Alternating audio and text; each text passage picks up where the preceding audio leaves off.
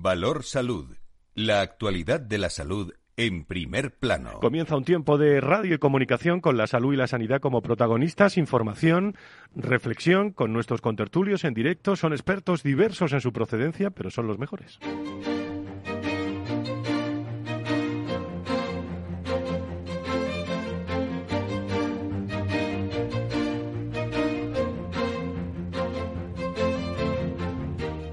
Valor Salud es un espacio de actualidad de la salud con todos sus protagonistas, personas y empresas. Con Francisco García Cabello. ¿Qué tal? ¿Cómo están? Muy buenos días, bienvenidos. Ya nos gustaría hablar de otra cosa que no fuera el eh, COVID. 159.161 nuevos casos eh, de coronavirus, 70.803 de ellos diagnosticados en las últimas 24 horas en España, 59.161 nuevos casos de coronavirus a los que hay que sumar que se sepan o que sepamos a esta hora de la mañana, las 16, 9 y 6 en las Islas Canarias, 112 fallecidos en un momento en el que da la impresión, y solo da la impresión, de ralentización del Omicron en, en, toda, en toda España. La noticia eh, que saltaba ayer por la tarde y que hoy comentan todos los medios de comunicación es que los test van a costar desde mañana sábado 2,94 euros. La ministra lo anunciaba así el acuerdo adoptado por consenso, por unanimidad, ha sido el de fijar el precio de venta al público máximo de los test de antígeno para autodiagnóstico a 2,94 euros. Este precio, por debajo de los 3 euros, se va a aplicar a todos los test de antígenos para autodiagnóstico de venta en las oficinas de farmacia y que su comercialización haya sido autorizada por la Agencia Española de Medicamentos y Productos Sanitarios. ¿Se acuerdan ustedes, no? Cuando nos íbamos de de Nochebuena o a la Nochebuena, las prisas para hacer los test, eh, las colas en las farmacias, eh, las no existencias en las farmacias. Eh, hay algunas preguntas que nos hacemos ahora y es el, el por qué en estos momentos, bueno, y qué van a hacer también los farmacéuticos con todos los que tienen ya los almacenes, ¿no? Eh, vamos a hablar dentro de unos instantes con eh, la patronal de la farmacia, una incidencia acumulada en los últimos 14 días por 100.000 habitantes que se sitúa en 3.156,63 puntos, una incidencia a 7 días que es muy interesante conocerla, que se estanca de nuevo en los 1.482,63 eh, casos. Eh, y, lo indico, eh, parece que se pusiera o se pudiera estar hablando de desinflarse el incremento del Omicron, aunque la situación todavía sigue siendo, sigue siendo grave. La ministra también habla, mm, o lo hablaron también en el Consejo Interterritorial, en el Consejo de Salud de, ayer, de la coordinación europea. Estamos, estamos en una eh, pandemia todavía, aunque comparaba también, Darías, con visiones internacionales. Estamos promoviendo desde el Gobierno de España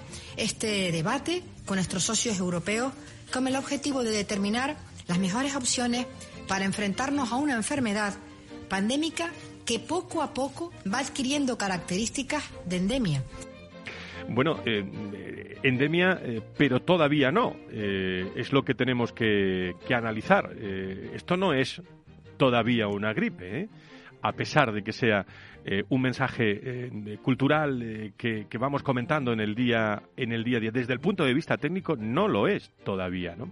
El Ministerio de Sanidad y las comunidades autónomas han avalado también la ampliación en las últimas horas de la administración de dosis de refuerzo de la vacuna, lo saben todos ustedes, contra el COVID, a las personas de 18 a 40 años. Hay una nueva dosis también extra para los inmunodeprimidos y también se ha conocido a 13 de enero, son los datos que hay, que se han administrado ya dosis de recuerdo al 89,8 de los mayores de 70, al 83 de los que tienen entre 60 y 69 y el 50-36 aproximadamente a los de 50. Eh, Según las nuevas indicaciones, a partir de ahora habrá que esperar cinco meses tras la administración de la segunda dosis. Vamos a hablar de esos test de antígenos también que se venden en farmacias para el autodiagnóstico de COVID, como hemos dicho al inicio, al precio de, de 2,94 desde, lo repito, eh, para que lo sepan todos ustedes, desde mañana sábado, mañana mismo sábado, eh, se ha tomado esa decisión,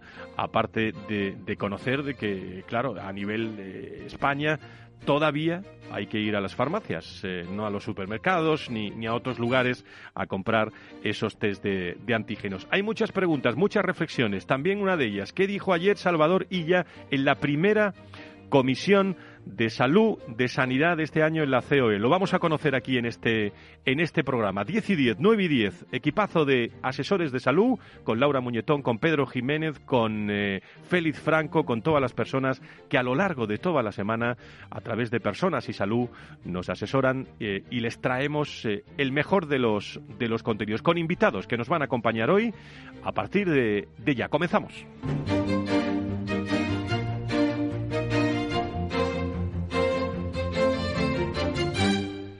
Las 10 y 10. Eh, tenemos eh, hilo directo también a esta hora de la mañana con Carlos Ube, el presidente de la patronal de la sanidad privada en España y presidente de, de la Comisión de Salud de la COE. Don Carlos, muy buenos días, bienvenido.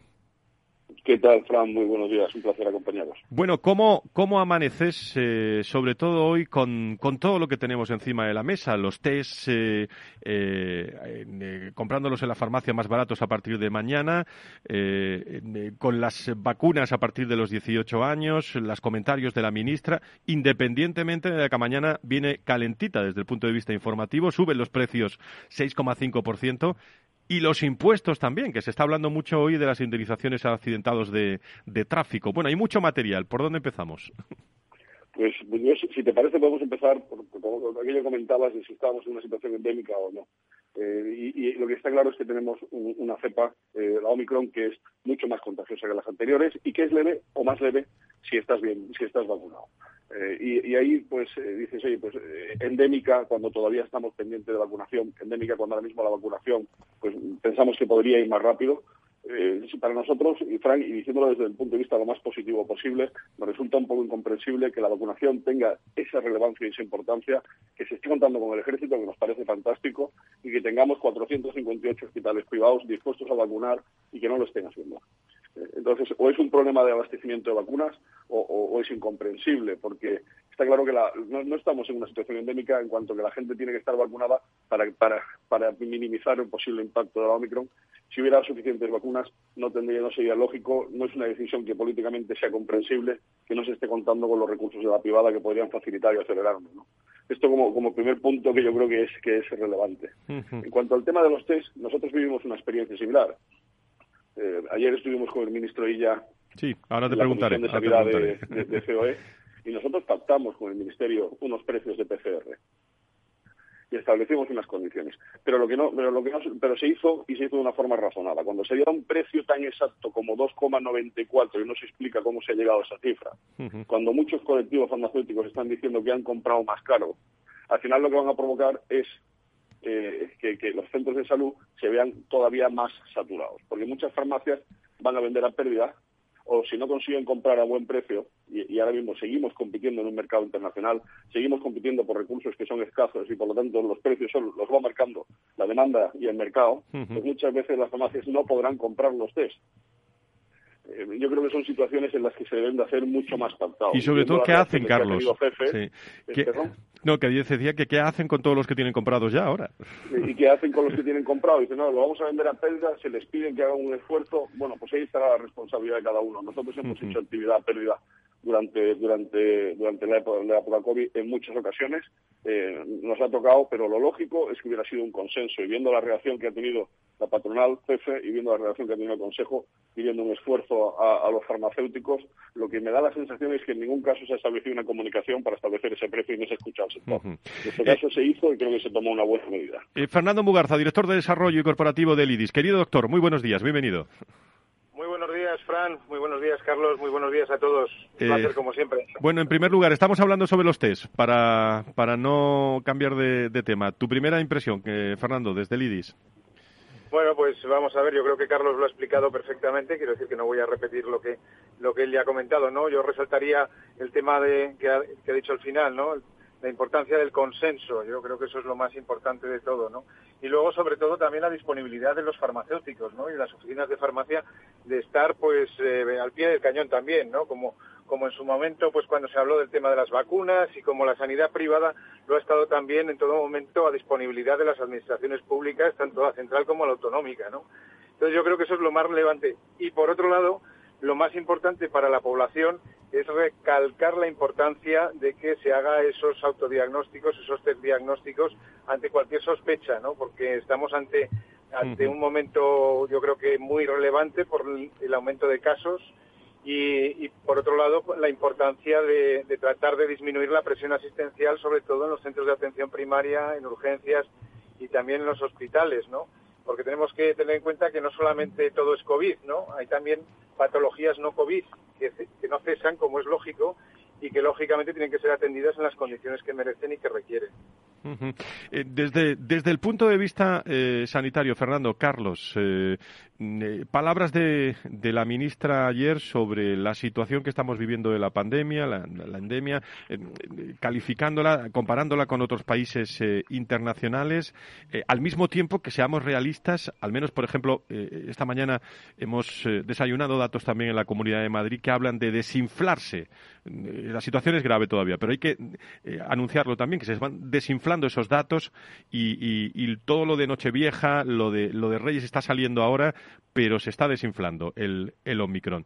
Ante esta situación, ¿qué, ¿qué, hoja de ruta veis sin tener, como digo siempre, y me reitero, bola de cristal?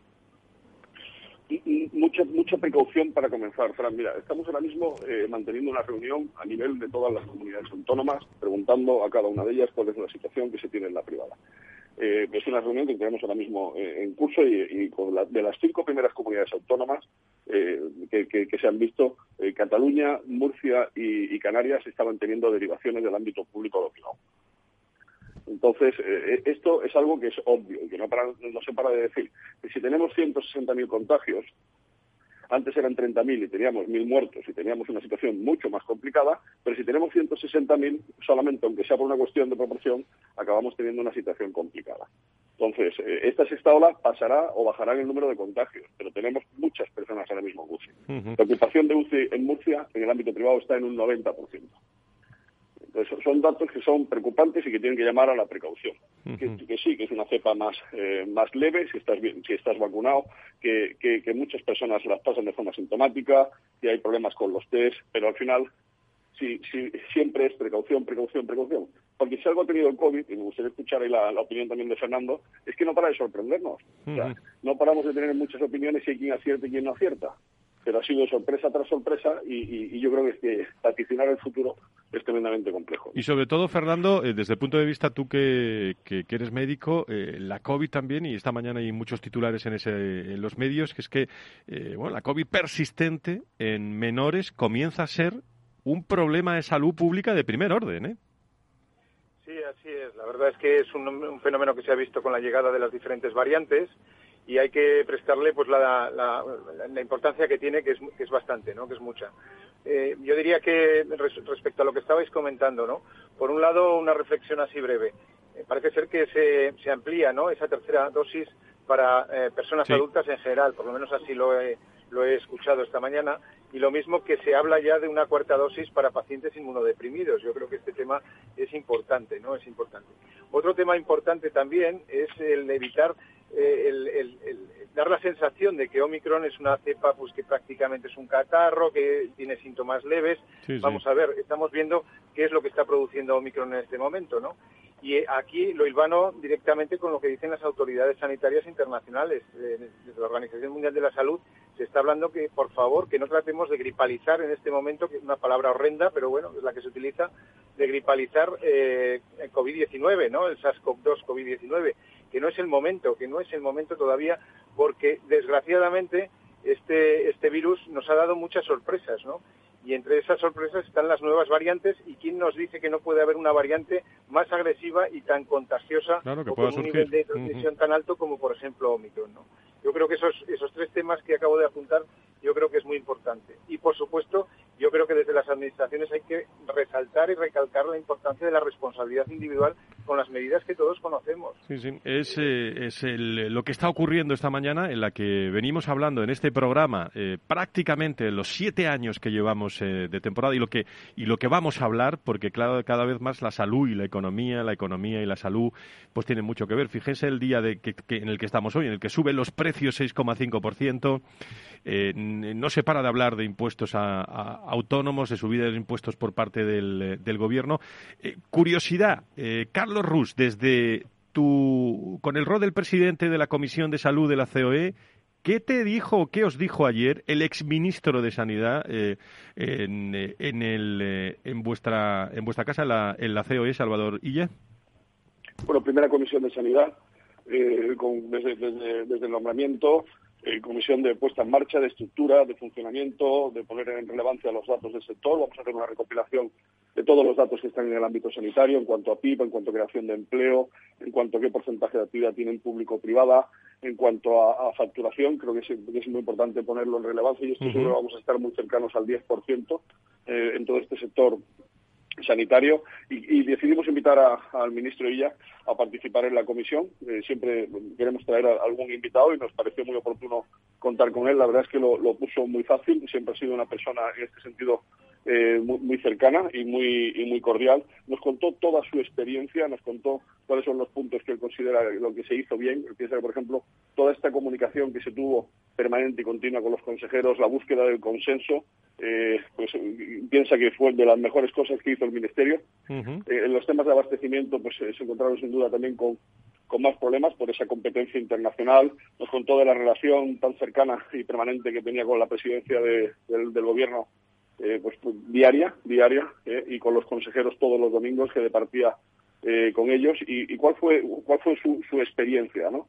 siendo consciente de que de que no se podía acertar siempre, pero sí en todo momento intentando apoyarse tanto en los expertos como en las opiniones del resto de los consejeros y reuniones también con los presidentes de las comunidades autónomas sobre todo nos habló mucho de, la, de, la, de la, búsqueda de, hacer las cosas de una forma consensuada y muy contento ¿no? de, haber podido conseguir pues, pues en general que hubiera un, consenso en la, en la forma de, actuar. Eh, como ya digo, fue, fue una sesión de, arranque eh, y, en breve lo que nos gustaría sería exponeros pues estos datos de lo que representan todos estos sectores que conforman esta, esta comisión y también os expondremos los objetivos que nos marcamos para este año y que trasladaremos a, trasladaremos a la presidencia. Don Carlos, vaya, vaya momento que eh, digo que le ha tocado a la salud, que le ha tocado a usted en esa comisión de, de salud. Nunca, nunca, eh, la historia de, esa comisión de salud nunca fue eh, tan relevante. Todas las cosas que, que puedan salir de esa comisión de cara eh, a, bueno, a niveles empresariales. Yo creo que es una, una gran oportunidad de dar a conocer a la sociedad también eh, todos estos aspectos. ¿eh? Sí, ha sido, ha sido, Fran, si me lo permites, ha sido llegar a la presidencia de ASPE en noviembre de 2019 y tener el, el, el COVID encima y ahora pues la Comisión de Sanidad también en un momento que es especialmente complejo. Pero bueno, son papeles que al final hay que asumir, hay que asumirlos siempre con, con vocación de, servicio, de aportar, de ayudar, de escuchar y, de, lanzar nuevas iniciativas. Don Fernando Mugarza, el IDIS a pleno rendimiento, me imagino en las próximas semanas ya con muchas actividades, ¿no? Pues sí, la verdad es que para este, para este año se ve un, un año intenso, ¿no? Desde la Fundación IDIS independientemente de lo que nos ocupa, ¿no? que es lo más importante, que es la emergencia que está viviendo, eh, no diría solamente nuestro país, sino el mundo, ¿no? con todo el tema del SARS-CoV-2, COVID-19, a ver qué es lo que ocurre. ¿no? Eh, se me olvidaba antes comentar dos temas ¿no? muy importantes, el tema del impacto laboral que está teniendo ¿no? con las bajas y todo el tema de salud mental, muy importante también, ¿no? incluso en el entorno, especialmente a lo mejor en el entorno sanitario. Y desde la Fundación IDIS, pues efectivamente, a lo largo del, del 2000 22 de este año pues tenemos una serie de ejes que vamos a trabajar sobre ellos. Uno muy importante que es el de la continuidad asistencial, el hecho de que el paciente pueda discurrir libremente entre el sistema privado y también público, no con sus propios datos de salud, porque al fin y al cabo somos los pacientes los dueños de nuestros propios datos de salud y deberíamos de poder presentarlos en cualquier consulta a la que acudamos, ¿no? Para evitar redundancias, para evitar eh, para evitar eh, duplicidades y sobre todo para mejorar también la eficiencia y los resultados. ¿no? Vamos a trabajar mucho en el tema de interoperabilidad. La interoperabilidad de la historia clínica electrónica pues es muy muy relevante. Por supuesto todos los temas de cooperación y colaboración público-privada y luego vamos a, desarrollar también un área muy interesante que es el tema de los objetivos de desarrollo sostenible con la implicación y el compromiso del sector sanitario de titularidad privada en esos objetivos que apuntan directamente a nuestra idiosincrasia.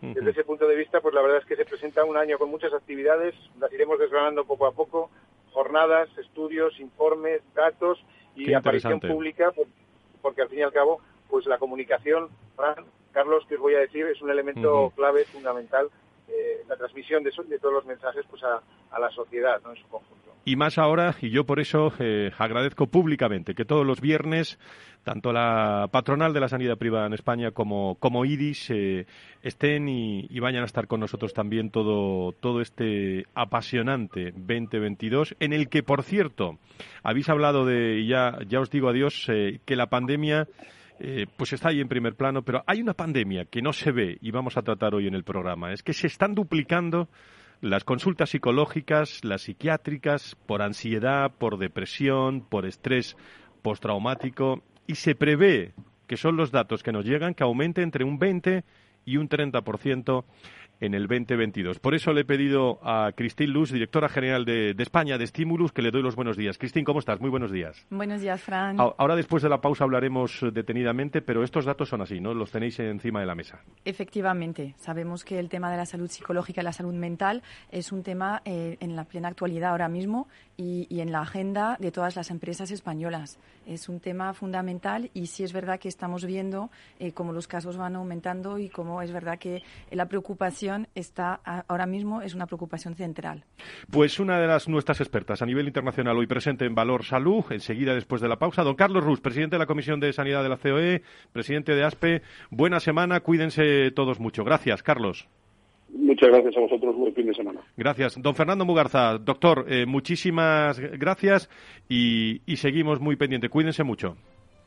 Lo mismo para todos vosotros, buen fin de semana y sigamos siendo prudentes y responsables con la, con la COVID-19 que todavía la tenemos encima. Todavía la tenemos. Muchas gracias. Pues eh, luego vamos a hablar de muchos temas. Nos están esperando, como digo, Cristín Luz, nos está esperando Luis de Palacio, el presidente de los farmacéuticos, para dar su visión sobre los test. Muchísima información y, sobre todo, reflexión en este, en este programa que, bueno, eh, dura de 10 a 11 y de 10 a 11 ya hay noticias, ¿no? Como eso que hablábamos de la, de la COVID persistente en menores que comienza a ser un problema de salud pública de primer orden y que está preocupando también en distintas eh, comunidades. Vamos a hacer una pausa. Publicidad, volvemos enseguida, no se vayan.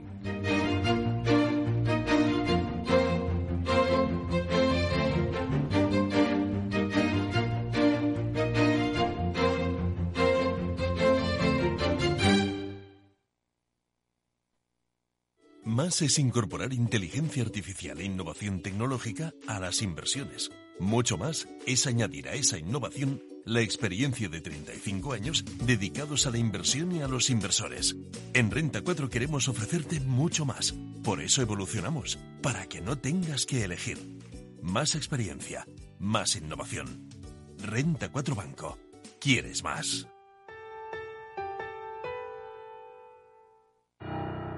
Imagina dos personas iguales. La misma casa, la misma vida pero una disfruta las pequeñas alegrías cada día. La otra espera la gran alegría, la ideal, la perfecta. ¿Sabes qué decimos en Andalucía? Que las pequeñas alegrías no son pequeñas, son la alegría. Y también te lo digo yo, Antonio Banderas. Date una alegría. Ven Andalucía. Consejería de Turismo, Junta de Andalucía. Frente a los impagos, vitamina D la fórmula de información empresarial exclusiva de Informa para minimizar los riesgos y facilitar la toma de decisiones. Descubre Data Powered by Informa, la solución perfecta para tu negocio. Consulta al especialista en Informa.es. Capital Radio Madrid 105.7 muy buenas, mi nombre es Sergio Fernández y estoy aquí para invitarte al primer programa de criptomonedas de la radio española. ¿Quieres saber qué es un Bitcoin? ¿Qué es esto de Cardano, Solana, Ethereum? Todo esto te lo vamos a contar en Cripto Capital de lunes a jueves de aquí en Capital Radio. Esto te estás perdiendo si no escuchas a Rocío Arbiza en Mercado Abierto. Yago Arbeloa, presidente de Mio Group. El mercado se mueve en dos grandes grupos, que son eh, las grandes consultoras y las grandes agencias multinacionales, y otro nivel que es el de las agencias independientes, que más o menos está a un orden de magnitud por debajo. ¿no? Y creemos que hay una oportunidad en un mercado atomizado eh, de consolidar el mercado. Mercado Abierto con Rocío Arbiza.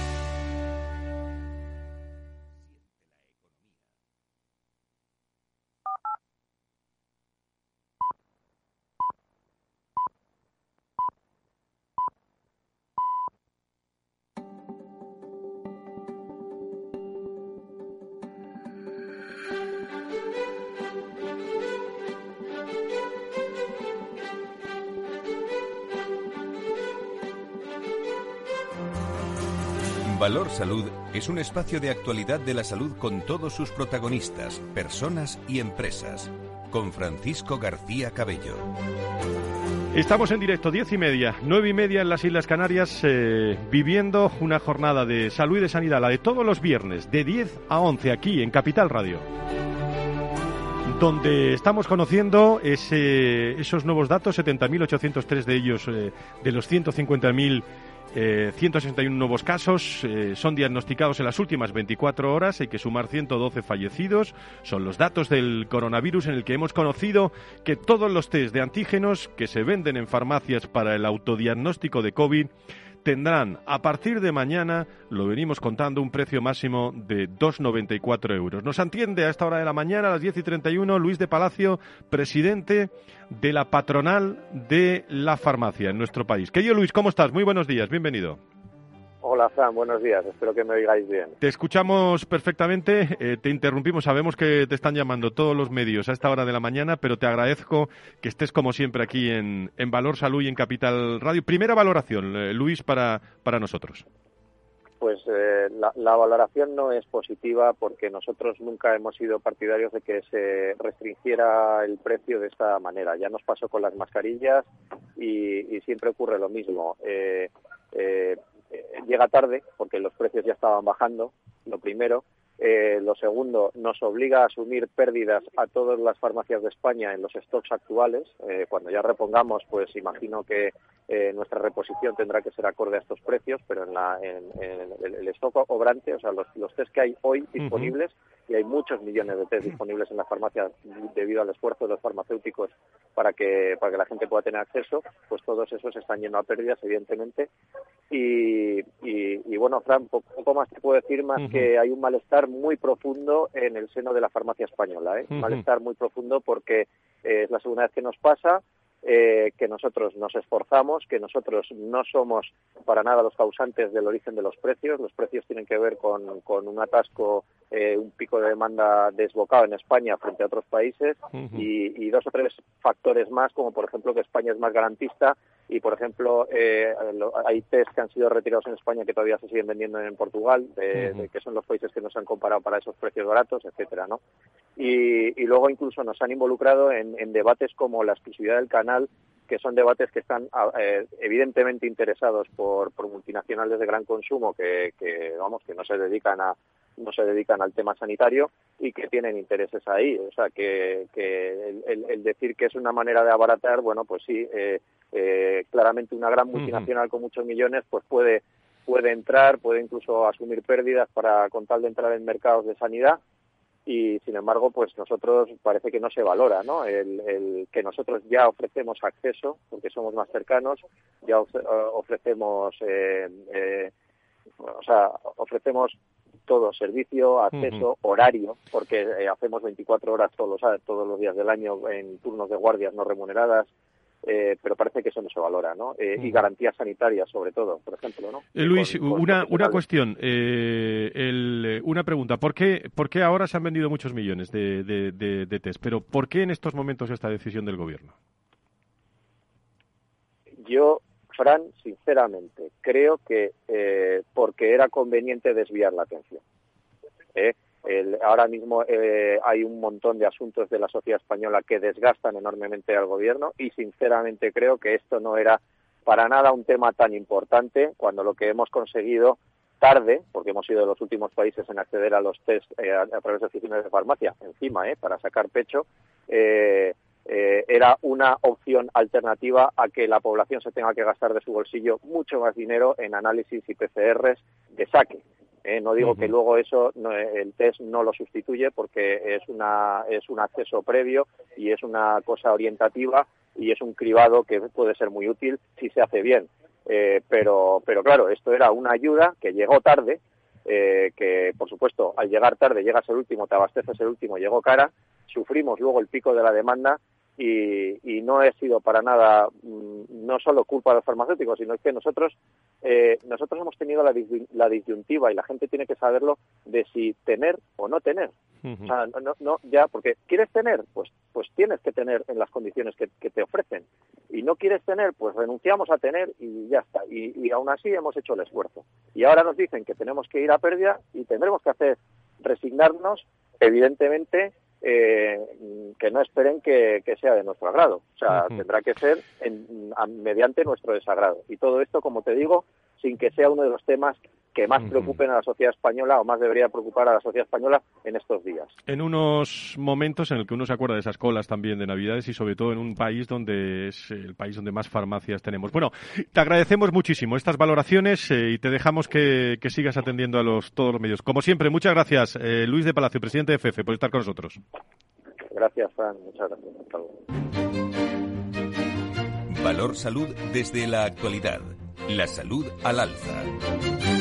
Estábamos analizando eh, los datos de la pandemia, pero una pandemia que no se ve, lo hablábamos con Cristín Luz, eh, eh, que, se duplican las consultas de psicología, de psiquiatría, por ansiedad, por depresión, por estrés postraumático. Desde vuestra empresa Stimulus lo, tratáis, lleváis muchos años, pero yo diría que, Cristín, que llevamos dos años de, experiencia acelerada, de, de trabajo a distancia, bueno, que yo creo que nos está dejando una huella, ¿no? a unos y a otros, ¿no? Efectivamente. Digo muchas cosas positivas, pero también algunas eh, que tenemos que reflexionar. Eso es, Fran, efectivamente. Llevamos dos años en un movimiento de teletrabajo que ha sido repentino, que ha sido acelerado. Realmente lo que estamos viendo es una aceleración de las tendencias que ya veíamos venir, pero que se están acelerando. Eh, por un lado, el, desarrollo del trabajo a distancia, como, como lo decías, eh, realmente estamos frente a una transformación profunda del, del, del trabajo y eso se se tiene que acompañar con eh, una, una, nueva organización, se tiene que acompañar con eh, unos comportamientos de liderazgos eh, adaptados a esa nueva realidad. se tiene em, que, que promocionar el vínculo social. O sea que históricamente eh, por, centrarme en el teletrabajo que, mencionabas en tu pregunta, el teletrabajo eh, siempre se ha visto como algo muy positivo, como un tesoro que había que cuidar, como algo que nos permitía eh, el equilibrio entre la vida personal y la vida profesional. Ahora mismo nos supone retos, o sea, es así, sigue siendo así, pero supone retos prácticos por la generalización del teletrabajo y es verdad que ahora mismo es importante, las empresas tienen un reto grande para cuidar de la salud psicológica y la salud mental, es organizar, organizar ese teletrabajo, eh, organizar momentos de convivialidad, eh, momentos para fomentar ese vínculo social, hacer, eh, dar confianza, transmitir confianza, o sea, todas esas evoluciones de prácticas empresarial para que lo que ha, sido una situación de alguna forma que no hemos elegido se convierta en algo saludable y, y se refuerce como algo positivo dentro de, las prácticas eh, laborales. La cantidad de bajas eh, que está que está habiendo en las organizaciones eh, lo saben los directivos que, se preocupan y tienen una atención especial a temas de salud y ya, si hablamos en el sector de la educación y la propia sanidad, causas de baja, muchas de ellas con ese con esa pandemia que, que no se ve, ¿no? Que, que, que es la, la parte más emocional de, que tiene todo esto. Eso es, eh, realmente eso acelera también, como lo decía antes, algo que veíamos, lo, cuidar de la gente, cuidar de su salud psicológica, de su salud mental, siempre ha sido una preocupación de las empresas, pero se ha acelerado muchísimo en estos dos últimos años, porque la salud es un tema central y la salud psicológica todavía más. Em, cuidar de, las, de, los empleados y sensibilizar a la empresa de la importancia de la salud psicológica, eso hemos visto un cambio de mentalidad grandísimo en, en, los entornos de recursos humanos, en las direcciones generales y en la plantilla en general. ¿Por qué? Porque hemos hemos vivido confinamientos, hemos estado confrontados a la, a la, enfermedad, a la incertidumbre. Esto ha fomentado, pues lo que has comentado, eh, casos de eh, depresión, eh, bajas por, por temas de salud psicológicas. También hemos visto mucha carga mental. Todo esto está cambiando el escenario laboral y es, es muy importante que las empresas acompañen esto con medidas para cuidar de la salud psicológica en el trabajo. Está cambiando el, el entorno laboral y las formas también de, dirigir y de liderar ese trabajo. La ministra Darías también hablaba en las últimas horas también sobre este incremento de las bajas. Lo escuchamos. Nosotros, por supuesto, nos preocupa eh, las bajas laborales en el sentido de aquellos servicios esenciales, como pueden ser especialmente el sector sanitario y el sector educativo. Pero también tengo que decirle que hay una, junto a las bajas laborales, se ha observado una minoración importante la última semana con respecto a la anterior en estos dos sectores que le acabo de comentar. Bueno, pues es preocupante también desde el punto de vista económico, eh, político, eh, en el que, bueno, el sentido de, trabajar bien en este entorno de, de salud, queramos o no, insisto, lo que tú dices, nos ha afectado ¿no? a todos en la forma de, de, convencer, de conseguir, de, atraer, de, trabajar en el día, en el día a día. ¿no? Totalmente, sí, eh, estamos muy sensibilizados con, con, todo el entorno sanitario y es verdad que ha sido muy afectado por, por, temas de salud psicológica, pero también lo que decía antes, en general, cualquier organización ha sido impactada y afectada por temas relacionados con la salud mental y también por una búsqueda de sentido, o sea, una nueva búsqueda, digamos, más esencial de los empleados que va un poco más allá quizás de las preocupaciones tradicionales, es decir, eh, sentirse útil, estar en coherencias con sus valores. Em, las empresas hoy en día están, eh, eh, están invitadas a trabajar en su propósito, en sus valores, en un proyecto común para volver a involucrar y a, comprometer a los empleados un proyecto común eh, con esto también pasa por tener estilos de liderazgos coherentes con eh, lo, lo, que requiere la gente, ¿no? Y, y, es verdad que hoy, en día tener, tener eh, skills de management que fomentan la escucha, la colaboración, la construcción conjunta es muy importante porque es lo que busca la gente. Está en búsqueda ahora mismo, hay una gran búsqueda de sentido y, la empresa necesita, para poder conseguir la implicación, el compromiso, la eficacia, necesita trabajar esos aspectos. Me estás hablando de, lo que tratáis en el día a día en Stimulus, tú como directora, eh, pero, pero a nivel corporativo también tienes responsabilidades internacionales, estáis en todo, en todo el mundo. ¿Cuál es tu visión de España respecto al mundo en este, en este asunto, Cristín? Eso es, eh, desde Stimulus somos referente en salud, en salud psicológica y en acompañar a las empresas en todos los temas relacionados con la salud mental, eh, tanto en España como en Europa, y eh, también eh, acompañamos a, la empresa, a las empresas en sus programas globales en el mundo entero. Y lo que hemos visto en estos años es algo que no habíamos visto hasta ahora, que es una generalización de una temática común a todos los países. Es decir, el director de recursos humanos internacional hoy en día tiene la misma problemática, sea esté donde estén sus empleados. La, necesidad de cuidar y la necesidad de tener un impacto positivo y de apoyar a las personas eh, que lo necesiten. ¿Y qué mensaje eh, lanzarías tú? Bueno, a todas las eh, a todas las personas, las organizaciones, cuando estamos hablando de un tema iba, iba a decir eh, eh, recurrente en estos momentos y que me da la impresión que, aunque se esté desinflando el Omicron eh, y, esto, bueno, pues vaya por olas, me van a permitir, pero lo que va a quedar en la persona y en las organizaciones es esa huella ¿no? de, de, este, de este COVID que, que, nos está dejando desde el punto de vista emocional, de estrés, de depresiones, pues un, pues un aumento de casos. ¿no? Eso es, el mensaje que, que yo daría es no quedarnos en eh, responder a una crisis, sino realmente cambiar profundamente la organización del trabajo y eso pasa por evaluar, conocer cuáles son las fuentes de estrés, dónde están los riesgos psicosociales, desarrollar competencias de liderazgo para que los managers estén armados, tengan nuevas herramientas para hacer frente a las necesidades actuales y, por supuesto, apoyar, acompañar a las personas que lo necesitan y realmente incluir en la temática de la salud psicológica dentro de la estrategia empresarial para que no quede una, una temática al margen del, eh, del, centro, del core del, trabajo. Pues Cristín Luz, te quedas con nosotros un ratito, eh, hasta el final, directora general de España Stimulus, eh, expertos en, todo lo que es la, la, parte psicológica psicológica, emocional, de bienestar del, del trabajo, que está tan... Eh, me da que vais a tener mucho trabajo este año, ¿eh, eh Cristín, con, con, todos estos eh, asuntos, porque es una demanda que está ahí en primer plano. ¿eh? Sí, estamos preparados, estamos acompañando a, a, proyectos muy, muy bonitos y muy ambiciosos para mejorar esas condiciones y para cuidar de la salud de las personas. Como es la vocación de, de Valor Salud, de, de estar siempre en un hospital, me están esperando en HLA Universitario Moncloa.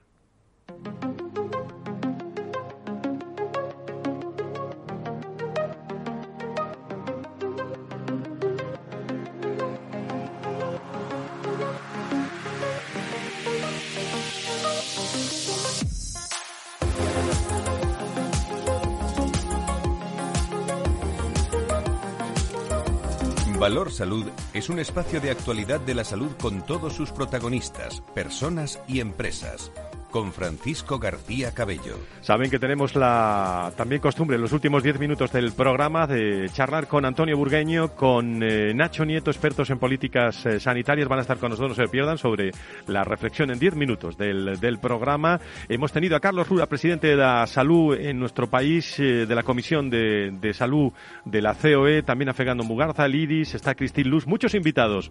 me voy al hospital, como digo, a HLA Universitario Moncloa. Allí está con nosotros el eh, doctor Juano, eh, Álvaro Juano, licenciado en Medicina y especializado en Medicina Física y Rehabilitación.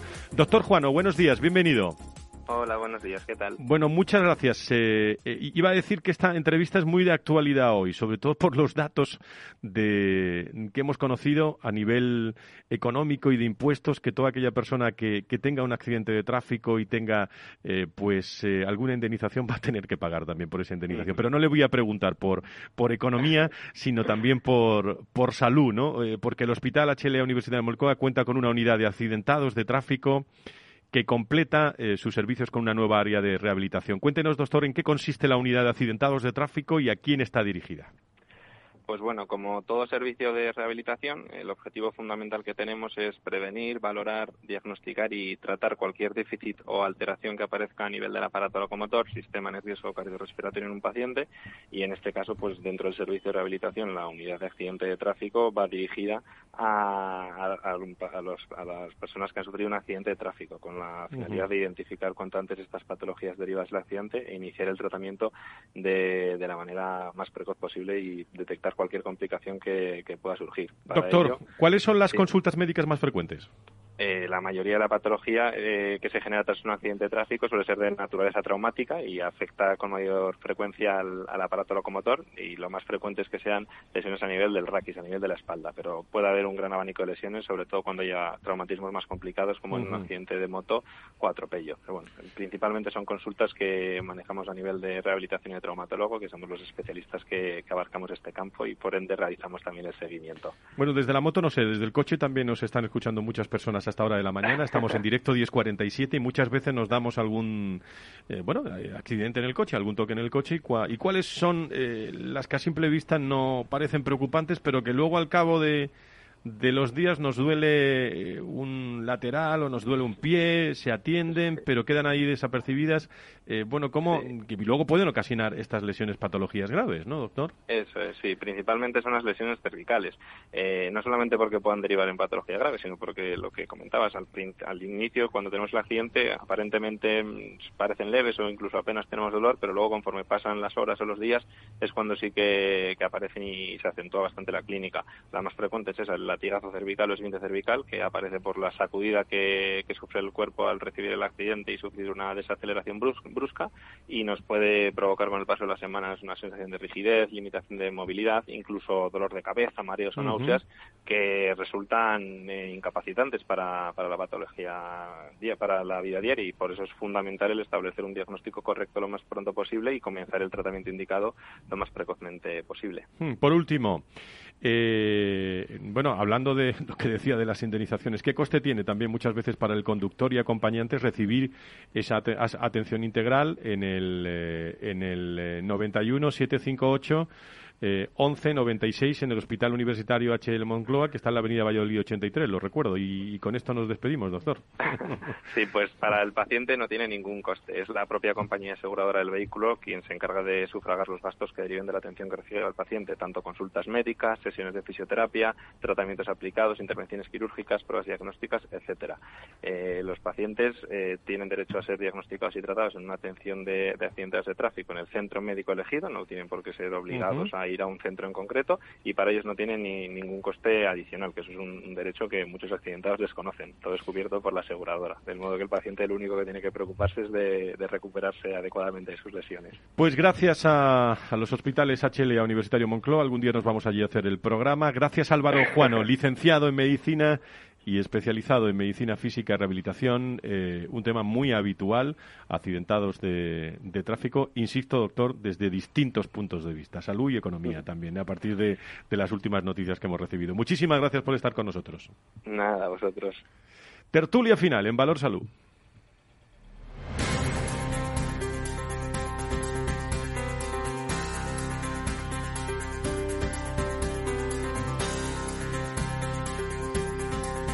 La salud al alza. Valor Salud. Estamos en directo con eh, la tertulia final con Nacho Nieto, experto en políticas sanitarias y es consejero de salud de La Rioja, y también con Antonio Burgueño, director del proyecto Venturi, experto en todas estas políticas. A los dos se une Cristina Luz con nosotros de Stimulus. A los tres, bueno, a Cristina tengo la suerte de tenerla aquí, pero ustedes no. Eh, a los dos, muy buenos días. Antonio, Nacho, ¿cómo están? Buenos, días. Muchísimas pues gracias. Le saluda Cristina Luz también desde aquí. Eh, eh, un, saludo, Cristina. Amenazamos con ir algún día, ¿eh? No sé qué... Buenos días. Muy bien. Bueno, pues ¿qué, qué quieren destacar eh, todos ustedes, Nacho, Antonio, Cristina también en la tertulia final, que ya saben que los segundos en la radio es una eternidad, nos da tiempo.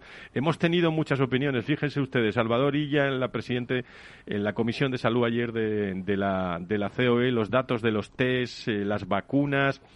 Eh, estábamos viendo, Nacho, como en la Comunidad de Madrid también se están desinflando también esos datos Omicron en el sentido de que parece, parece eh, que, esto va disminuyendo, ¿no? ¿Cuál es vuestra opinión?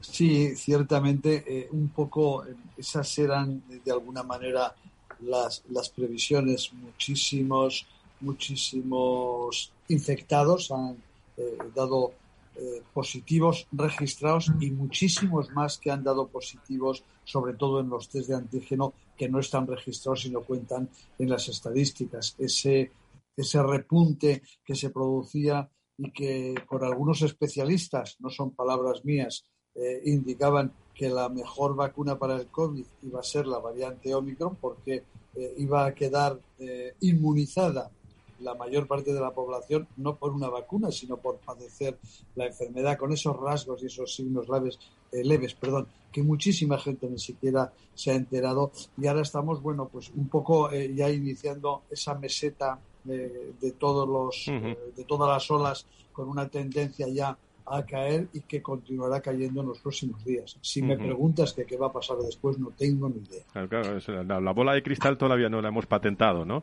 Eh, Nacho. Ahí andamos, Antonio, primeras valoraciones. la bola de cristal en este tema está fallando mucho, el que la saca le falla, le falla mucho. Bueno, yo, yo destacaría el, tema de los precios de los test. A mí me llama mucho la atención que, como se ha comentado en el programa, que deberían explicarnos cómo se el precio no es que afecte mucho, pero es que a mí me suena a cuando te pongo una oferta en el, en el supermercado o en, el, o, en el, eh, o en la tienda, cualquier tienda, ¿no? Precio psicológico, 2,90 y pico para que digas que cuesta 2 euros, eh, ¿no? no, no tengo ni idea cómo se ha llegado y sería muy interesante saber por qué ese precio y no otro. Y sobre todo, eh, me ha encantado como ha explicado el de Palacio, como siempre brillante, el problema que ha causado la farmacia, el hecho de ir tomando decisión tarde, despacio, eh, y, las decisiones que hay detrás, porque no trata de tener un test a un precio otro, todo lo que supone detrás. Lo ha explicado muy bien, ha generado un problema. Uno de más, los farmacéuticos, pues están ahí apechugando como pueden. Y luego algo muy importante hablando de la intervención privada, ya con eso termino. Eh, lo comentamos la semana pasada y lo ha dicho Carlos Ruz. El tema del ejército está muy bien, pero que intervengan un número de soldados que en, esto está muy bien, pero, pero es que tenemos un ejército preparado a la privada y muy, con una capilaridad tremenda en todo, el territorio nacional y que también se podría utilizar. ¿no? Cristín, ¿algo que añadir a, todas estas cosas que, son de actualidad? ¿eh?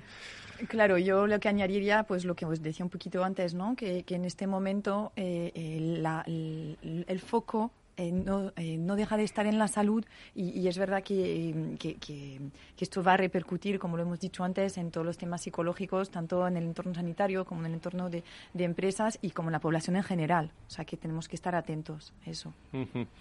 Nacho, algo más que Antonio, eh, sobre todo en un, en un momento en el que, bueno, pues estamos muy pendientes de fíjate la jornada que tenemos hoy ¿eh? en un día en el que suben los eh, suben los precios bajan los test eh, los farmacéuticos se quedan en el almacén con un montón de test baja el omicron o sea en plena actualidad del sector salud y economía los dos juntos no Nacho siempre llevamos muchos meses en que van más unidos que en otros tiempos que siempre lo han ido no pero se me ocurre una con, con esto del precio de los test la verdad es que eh, eh, la parte curiosa es que se bajan después de haber pasado las navidades. Los problemas que hubo para conseguir test, todo el mundo buscándolos en las navidades, podía haber sido todavía, eh, incluso para los propios farmacéuticos, un problema mucho más grave si ese precio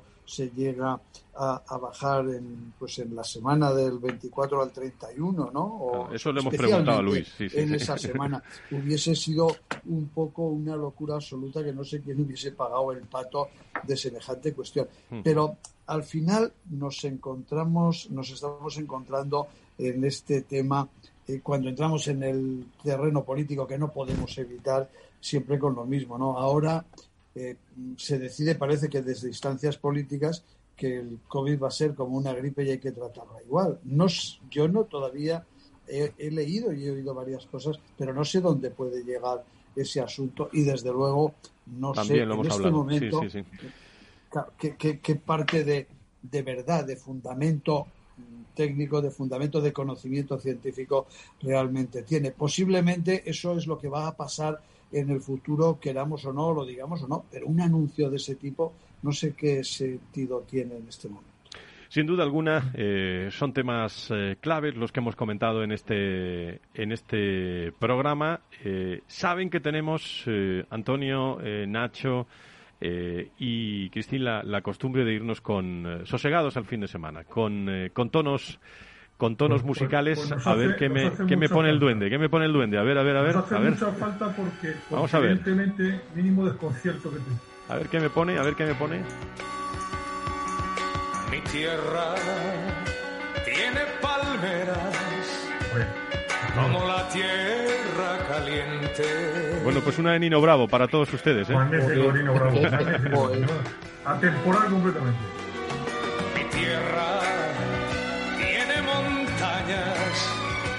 Vamos a calmarnos, vamos a tener paciencia con este COVID. Salud mental, Cristín. Eso es. Mi tierra tiene su sol. Y hoy nos da los buenos días desde iSanidad. Eh, Luis eh, de Aro, como editor, que le damos los buenos días, Luis.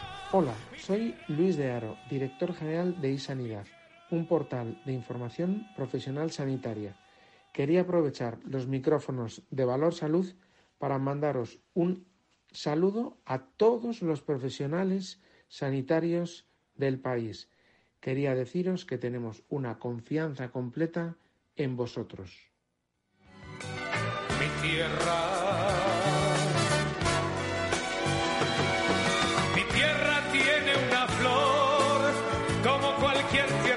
Gracias a todo el equipo de profesionales también eh, muy cercanos a todos, eh, del mundo de la salud en este momento especial que estamos viviendo. Aquí se lo contamos de otra forma en eh, Capital Radio Nacho. Antonio, Cristín, muchísimas gracias por estar con nosotros. Buena semana a los tres. Muchas gracias. Buena semana para todos. Con todo el equipo, con Félix Franco, con eh, Pedro Jiménez, con Laura Muñetón, con todo el equipo de asesores, como digo, de este programa. Gracias a todos por estar con nosotros. Preparamos desde ya el programa para el próximo viernes. Bueno, el lunes estamos aquí con novedades, con todo sobre las bajas también que vamos a hablar desde el punto de vista de recursos humanos y relaciones laborales, con muchos temas, ¿eh? los lunes y los viernes, con todos, con todos ustedes. Que sean felices, buena semana, cuídense. Adiós. Valor Salud. La actualidad de la salud en primer plano todas las semanas con sus personas y empresas. En Capital Radio, con Francisco García Cabello.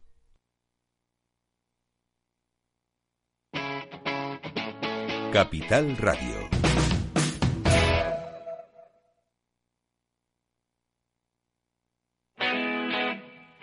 Todos los lunes de 11 a 12 de la mañana en Capital Radio tienes una cita con Rock and Talent, un programa diferente que combina el talento con las canciones de rock más inspiradoras. De la mano de Paloma Orozco conocerás gente emprendedora, las startups más novedosas y las ideas más originales del mundo de la gestión. Rock and Talent. Los lunes nunca fueron tan sorprendentes.